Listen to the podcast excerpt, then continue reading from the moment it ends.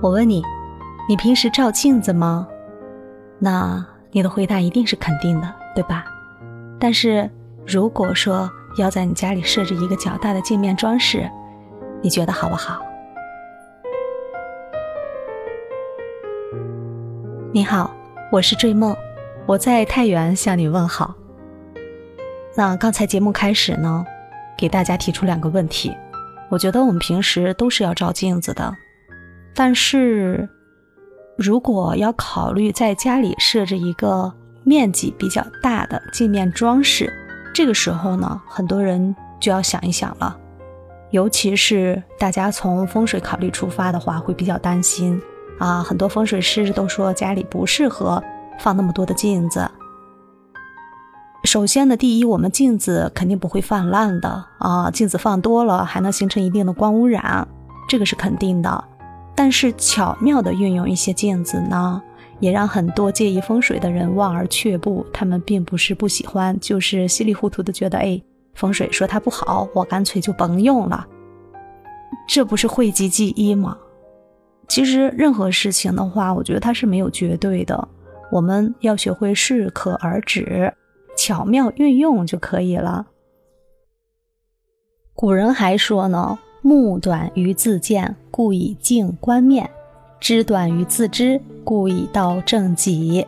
这句话呢，出自《韩非子·观行》，说的是古人因为光用自己的眼睛，他看不到自己的仪容是否的整洁，所以就要用镜子来照射自己的脸来看。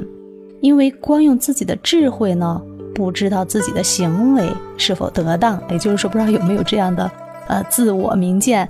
或者说是自我审视的这个能力啊，所以要用道德和知识来订正自己的行为。你看古人多智慧呀！那古时候的皇帝呢，也经常比喻自己的贤臣为一个明镜，来督促自己的正业，从而呢做一个明君，能名垂千史。那这个镜子是谁来发明的呢？来听我说。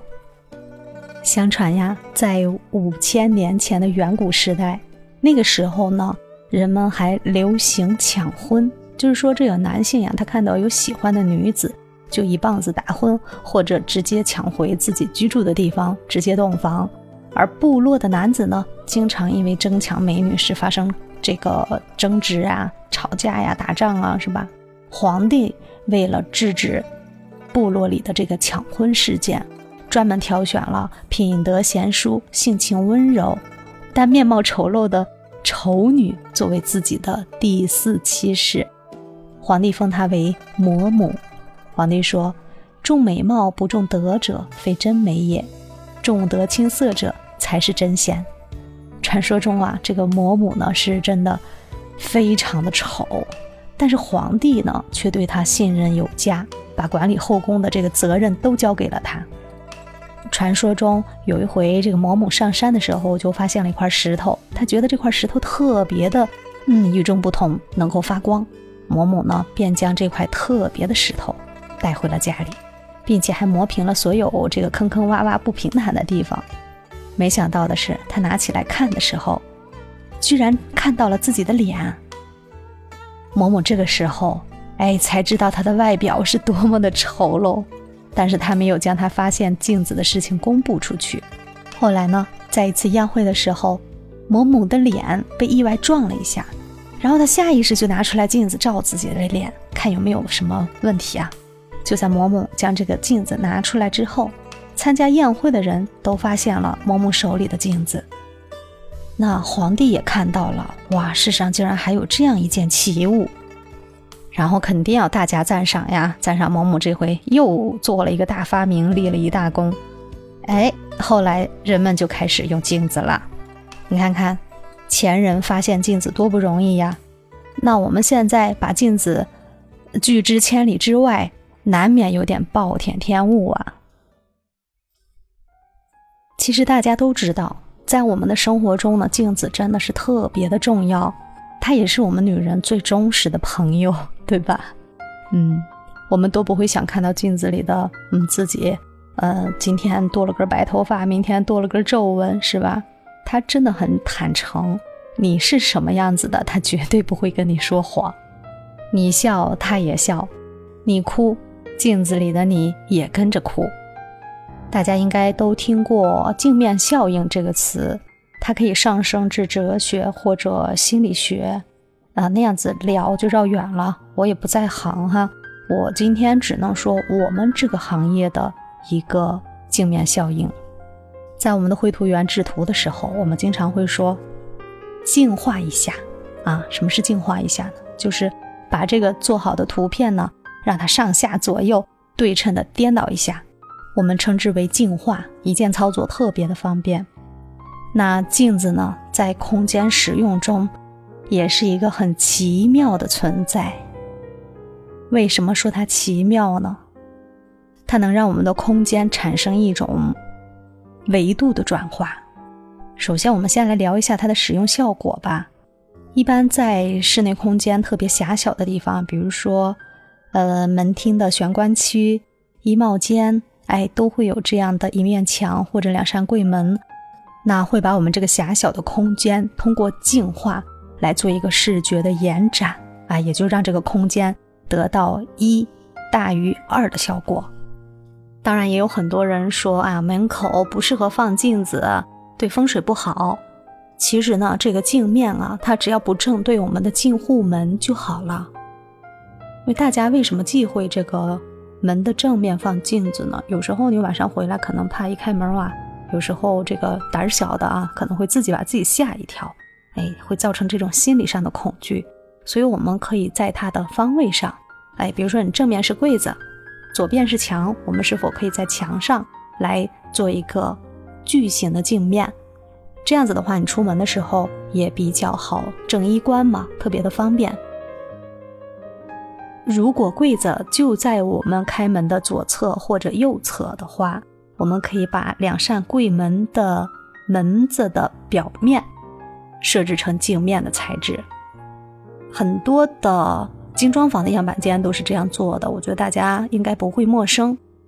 另外，它在我们使用的过程中还可以来装饰墙面，比如说有一面墙你就干干的什么都没有，比如说餐厅背景，或者是特别狭小的一个空间，比如说你有个小房间，你想让它往大了扩，或者是我们经常见的。自己家里的健身房、练功房，哎，是不是就需要一个大面的镜子呀？那如果是在公共空间的话，这面墙白白的，死白落地儿，是吧？中间我们可以拿什么样来给它点缀呢？可以放置一个呃巨型的或者异形的镜面来给它挂在墙上，能让我们这个空间呢，同样也可以起到一个视觉的延伸感。从这个。透过这个镜子来看，它只要能反射进来的角度都可以看到，让我们的视觉迅速的扩容，产生一种奇妙的这种视觉体验，也是很不错的。可以挂，也可以靠，靠在墙上的感觉的话，这种形式看上去可能更艺术化一些。然后我们这一面单调的墙，是不是看上去就更立体一些，更有层次，然后体现出来的内容也更加丰富了。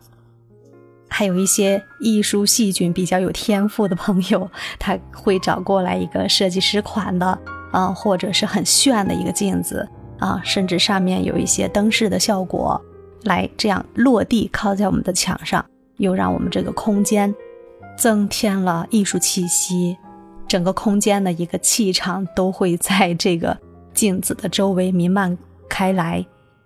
哎，不信放一个镜子。将来这个放镜子的地方，肯定是来到你家里的客人，或者是你们家里自己的家庭成员，肯定是大家都特别喜欢过去站一站、看一看、瞧一瞧的地方。如果你家里正好有一只小猫或者小狗，或者有一个可爱的小 baby，哎，到这个镜子跟前，你瞧他们会怎么玩，肯定会给我们这个家呢带来很多很多的快乐。还有一种使用呢，就是把这个镜面给它直接贴到吊顶上。就比如说，我们有的地方层高特别的低，你家是 loft 风格，或者是这种小二层，但是你待的这个空间是层高是很低的，两米二、两米四啊，都达不到两米五的样子，可以在顶上适度的来一个这样的呃镜面反射，让我们这个层高呢从视觉上也能起到一个延展的效果。大家应该去过中国最美书店钟书阁，对吧？钟书阁的世界，它就是大量的会使用这个镜面给人造成的一种奇妙的这种视觉感官。它能迅速的捕捉到大家的猎奇的心理，就每个人到这个镜面空间里来，就不自由的变得好像我又回归一个小孩子一样，我对哪里都好奇。它的每一个角度反射出来的这个世界，都与我看到的不一样。它好像瞬间从三维世界拓展成了一个多维的、更美妙的、更奇幻的一个空间，就是很好玩，很快乐。那在这个镜面装饰的选择上呢，我们也是很多元的。比如说它的形状，除了矩形的、呃圆形的，它还有异形的、拱形的，对吧？各种各样这种，还有曲线型的、奇形怪状的镜面。然后它的材质呢，有铁艺的，铁艺一般都是黑框的，对吧？还有木质的。木质的一般用到这种呃原木风啊、台式风啊、中式风啊，嗯，就是很自然的一种这样的一个风格空间里来都是可以的。田园风对吧？都可以。还有铜制的金铜色、古铜色，一般用在嗯美式田园、小法式或者是一个古典的美式风格里面，都能很好的融入。可以极简的镜框，也可以有那种很繁琐的、很古典的雕花儿。哎，用这种古典雕花的效果，就是打造那种洛可可的宫廷范儿。那现在又有很多设计师款的，它会用到我们现在的一些新型的材料，比如说亚克力啊。颜色的话，可以有各种颜色，白色的、粉色的、玫红色的，还有今年流行的什么特莱因蓝啊，这些流行色融入进去。也是让这个空间变得炫酷至极，然后再带上一些灯光，成为一些家居空间、家居博主的新宠吧，特别能彰显大家个性的一个标志吧。嗯，而且它还有很强的实用性。那我们今天说了很多，就是关于这个镜面自古至今的一个原用，包括它是怎么来的。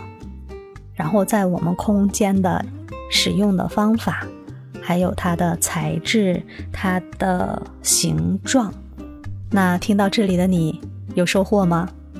在节目下面的评论区留言给我吧，我们一块儿来探讨镜子在我们生活中会带来哪些奇妙的体验。喜欢追梦的节目，请订阅本专辑。如果能给予五星好评，那我真太开心了。感谢收听，我们下期见，拜拜。